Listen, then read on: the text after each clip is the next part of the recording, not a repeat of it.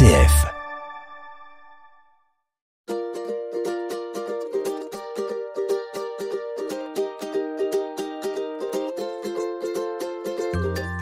Bonjour à tous. Donc nous sommes avec le docteur Pio Deleuze qu'on avait déjà euh, interviewé euh, dans Famille Je vous aime et qui nous parlait donc qui est médecin donc mais qui utilise aussi les méthodes complémentaires telles que l'auriculothérapie.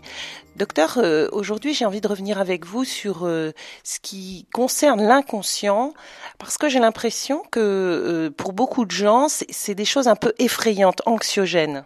Oui, donc je, vous, avez, vous dit que je, pratiquais des médecines comme euh, l'hypnose, l'auriculothérapie, etc.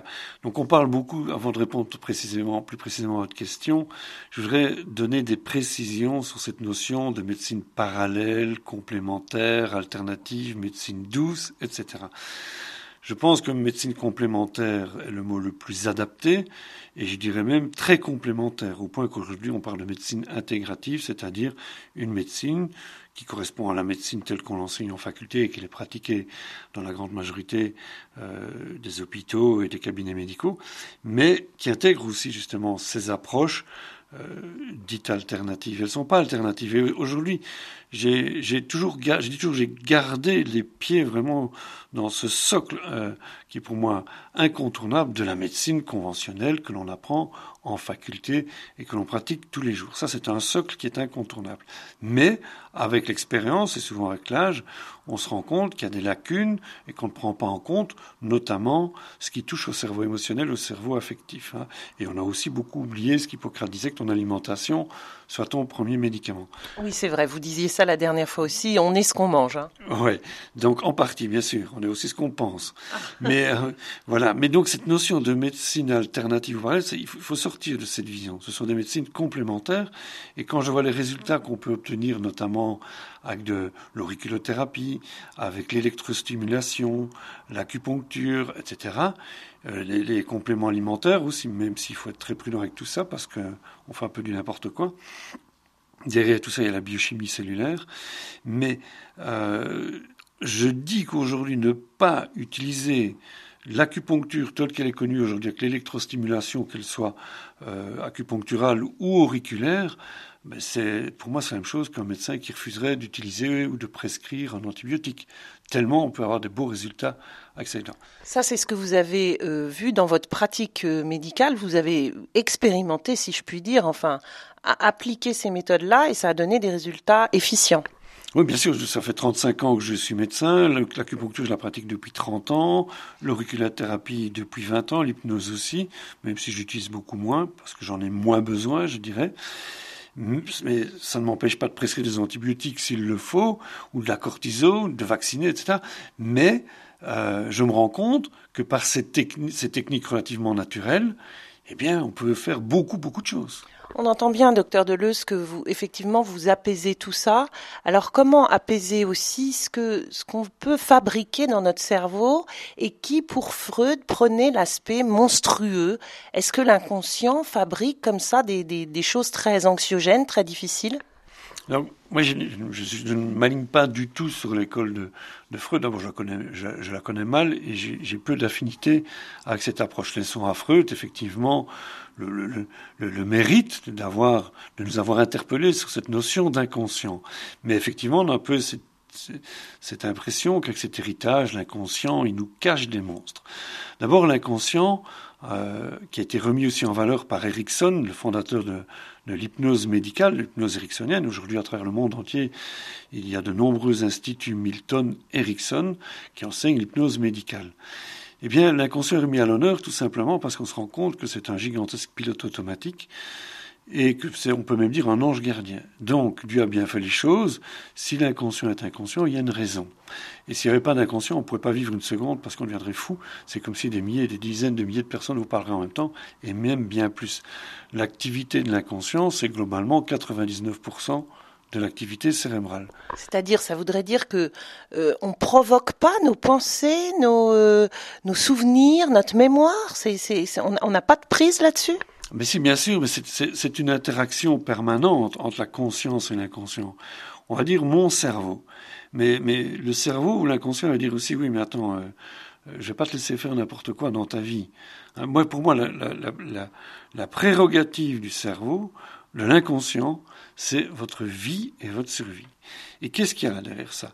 Il y a que l'être humain est programmé, je dirais génétiquement, programmé, euh, je dirais presque divinement. Oui, hein. par le Créateur. Voilà. Euh, pour l'échange, le partage, la communication, la bienveillance, l'empathie, la tendresse, l'amitié, l'affection, l'amour, ça, notre, cette machine, parce que nous sommes une machine absolument extraordinaire, cette machine fabuleuse que nous sommes, et je signale au passage que les mécanismes de la vie sont loin d'être détectés, d'être compris. J'avais tout, à l'heure euh, une grande chercheuse de l'université de Poitiers en matière de neurosciences. C'est impressionnant toutes ces inconnues dont elle me faisait part. Vous voyez que l'armée américaine, russe, chinoise, française, si on veut réunir, peuvent détruire des milliers de fois l'humanité, mais qu'on est incapable de trouver une arme thérapeutique décisive pour détruire un virus, c'est-à-dire un petit amas de matériel génétique entouré d'une capsule protéique ou même de détruire de façon radicale toutes les, cellules cancéreuses qui existent. Mhm. Donc ça prouve, malgré ces milliards qui sont dédiés à la recherche, à quel point les mécanismes de la vie restent complexes.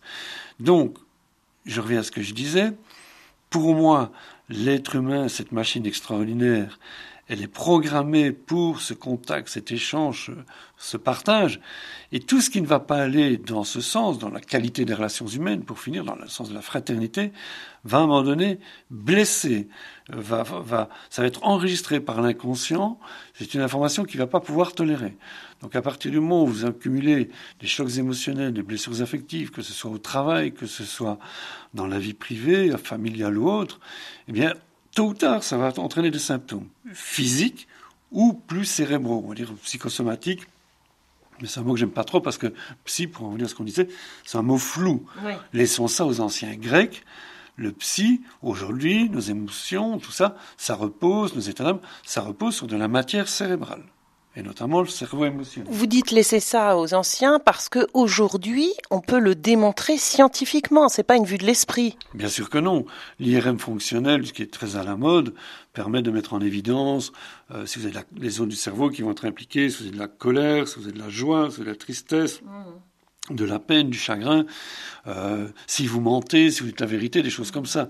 Bon, euh, il faut prendre ça quand même avec euh, un peu de recul, parce que c'est pas parce qu'on ne voit rien à l'IRM fonctionnel qu'il se passe rien dans les zones qui ne sont pas mises en évidence. Non, mais je vous demande ça parce que quelquefois, on entend tellement justement que euh, on, on, va somatiser qu'on dirait presque si j'ai un cancer du foie ou de la rate ou je ne sais quoi, c'est un peu de ma faute, c'est que je suis pas assez paisible, c'est que mes relations sont mauvaises avec les autres ou avec moi-même. C'est pas, pas une réalité, ça. Mais si, c'est une, une profonde réalité. C'est une, une réalité, mais il ne faut surtout pas culpabiliser, justement. Oui, c'est ça. Est-ce que c'est de ma faute, Alors, moi, je pense qu'il y a trois... Alors, Hildegarde, voilà, bien avant Freud, Saint-Hildegarde de Bingen, au, au XIIe siècle, avait déjà décrit 35 ou 36 états émotionnels susceptibles, positifs ou négatifs, susceptibles d'entrer la maladie. D'accord. Hein euh, c'est impressionnant quand même. Donc, et alors, avec ces expressions qu'elle a derrière, se faire du mauvais sang. Donc elle a compris que les humeurs circulantes, on ne parle pas du sang, des humeurs, euh, on pourrait se faire du mauvais sang. Ou l'expression ça m'a rendu malade. Et là, derrière cette expression, on a une multitude qui traduisent très bien ce qui se passe à l'étage cérébral, je ne vais pas dire à l'étage psychique, à l'étage cérébral. Hein, j'insiste là-dessus, le psychisme, ça repose sur une réalité neuroanatomique, neurophysiologique et neurobiochimique. Vous voulez dire que les intuitions d'une religieuse du XIIe siècle se vérifient scientifiquement au XXIe siècle? Ah ben bien sûr, tout à fait, tout à fait. Hein, alors pour revenir à votre question, si nos états d'âme ou un choc émotionnel ou que sais-je, oui, nos états d'âme, disons, ou notre mental peut influencer euh, le corps, bien évidemment. Et je dirais qu'il y a trois, pour moi, il y a trois grands états émotionnels, trois, oui, euh, toxiques. Hein, c'est la, la, la, culpabilité lorsqu'elle devient mais vraiment profonde et qu'elle vous ronge, elle est toxique. Elle est biochimiquement toxique, elle est cérébralement toxique.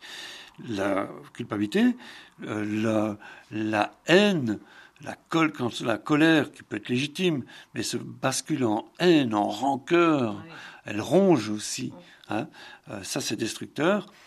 Et puis alors le, le fait d'être trop résigné, de trop subir, de trop encaisser sans réagir, un peu comme l'animal qui fait le mort. L'animal, s'il y a une agression, soit il combat, soit il fuit, soit il fait l'autruche, ou il fait il s'enferme dans sa coquille. exactement. Et chez l'homme, ben, ça va donner la, la haine, euh, et puis la, fuite, la, culpabilité, et faire le mort. Euh, combattre et justement être la méchanceté finalement, en vouloir à quelqu'un et que ça nous ronge, on pense plus qu'à ça. on voit la beauté du, message chrétien. Moi, il m'a fallu, ça m'a aidé dans ces démarches qui sont pas faciles de, de, pardonner un ennemi ou de bénir un ennemi ou de bénir une situation. Là, ça veut dire mettre de la lumière, du bien, de la vie là où il y a des forces quand même assez obscures.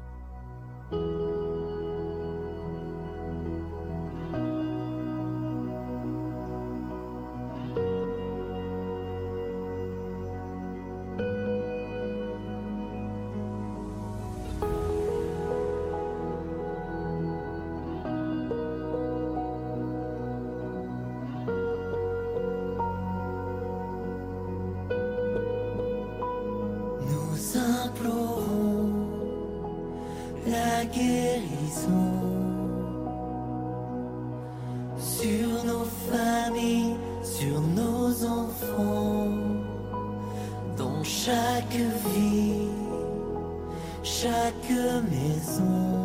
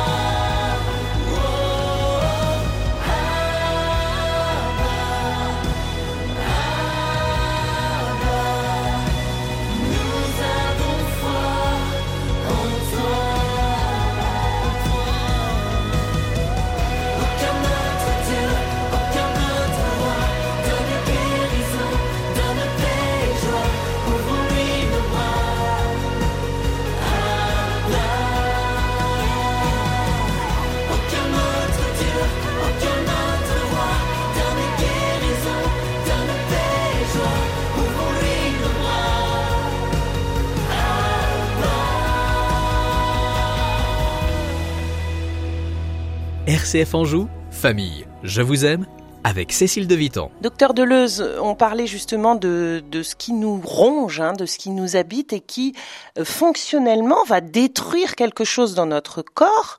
C'est-à-dire que le fait que notre cerveau euh, euh, pense mal, ait cette haine, cette colère, puis cette, se recroqueviller là sur soi-même, ça va effectivement avoir une influence. Alors peut-être que ça peut avoir une influence aussi de génération en génération? Je pense effectivement euh, qu'il y a des événements malheureux, dramatiques, qui peuvent se reproduire de génération en génération. Hein. On pourrait parler d'une espèce de malédiction qui se transmet. Alors bon, là, il y a des... Vous savez, il y a des gens qui, qui notent, par exemple, des dates. Le 9 du mois, il s'est passé ça. Est-ce que vous croyez qu'il y a quelque chose? Est-ce que c'est... Vous avez déjà observé, vous, dans votre clientèle, des choses comme ça qui se... générationnelles? Alors, générationnel, euh, oui, génération. C'est pas une clientèle, c'est une patientèle. Excusez-moi de, de, vous reprendre là-dessus.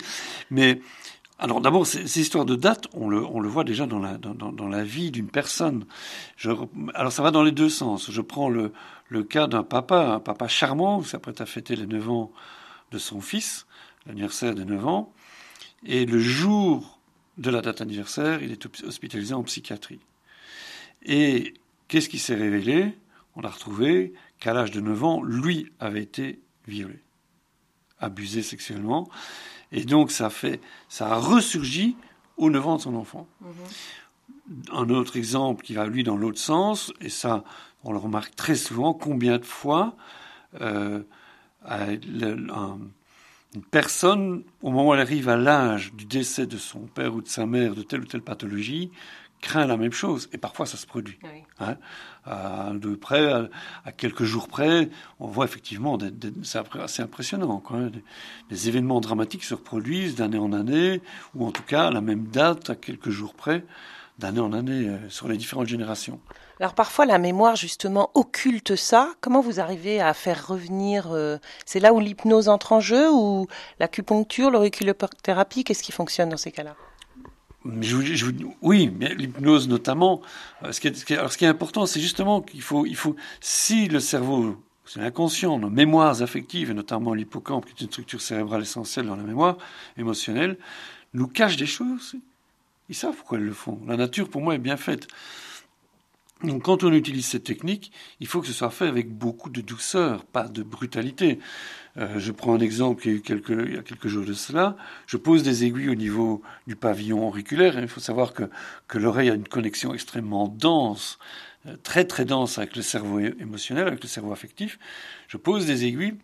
Et à un moment donné, en posant une aiguille justement sur une zone des mémoires, la personne commence à avoir de très vives douleurs abdominales, mais vraiment très vives, dans le bas-ventre. Alors là, est-ce que c'est l'intuition? Est-ce que c'est l'expérience? Je n'en sais rien, parce que je ne pose jamais les questions si brutalement. Mais très directement, je lui dis, à tout hasard, est-ce que vous avez été abusé? Et de suite, elle m'a dit oui. Cette douleur totalement inexpliquée euh, au moment où je touche à une zone auriculaire qui est relative à la mémoire, et qu'elle a une telle douleur dans le, au, au niveau pelvien, euh, et puis c'est passé, hein, ça, ça, a duré quelques minutes, pas plus. Elle s'est sentie directement très soulagée. Et ça, ça lui est revenu. Alors, des, détails, des images qui lui sont revenus. J'ai eu la même chose une fois alors que je faisais de l'hypnose de relaxation, de très très douce, de façon vraiment très très très apaisée. Et je donnais la suggestion que le sable du désert où elle se trouvait, qu'elle avait choisi comme souvenir agréable, que le sable était chaud, très chaud.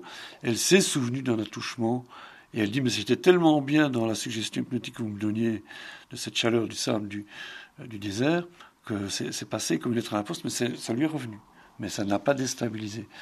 Euh, il ne faut pas forcer. Quoi. Les choses reviennent quand elles doivent revenir. On va dire que les cadavres remontent quand il, est, temps qu'ils remontent. Et quand ça remonte, justement, il y a, y a, encore tout un travail à faire. C'est pas, c'est pas fini. Le, le, simple fait de remonter, c'est, c'est pas fini. Moi, je pense qu'on met beaucoup trop de pression sur tous ces événements. On reste de, de beaucoup trop axé sur le problème. Qu'est-ce que l'être humain a besoin? C'est de se sentir réconcilié avec sa vie là où il est dans l'ici et maintenant. Et c'est là que je pense qu'un regard, une parole, un geste peut avoir autant d'effets que des, thérapies qui durent parfois des, années. Euh, moi, je, me souviens de périodes difficiles de ma vie dans l'adolescence.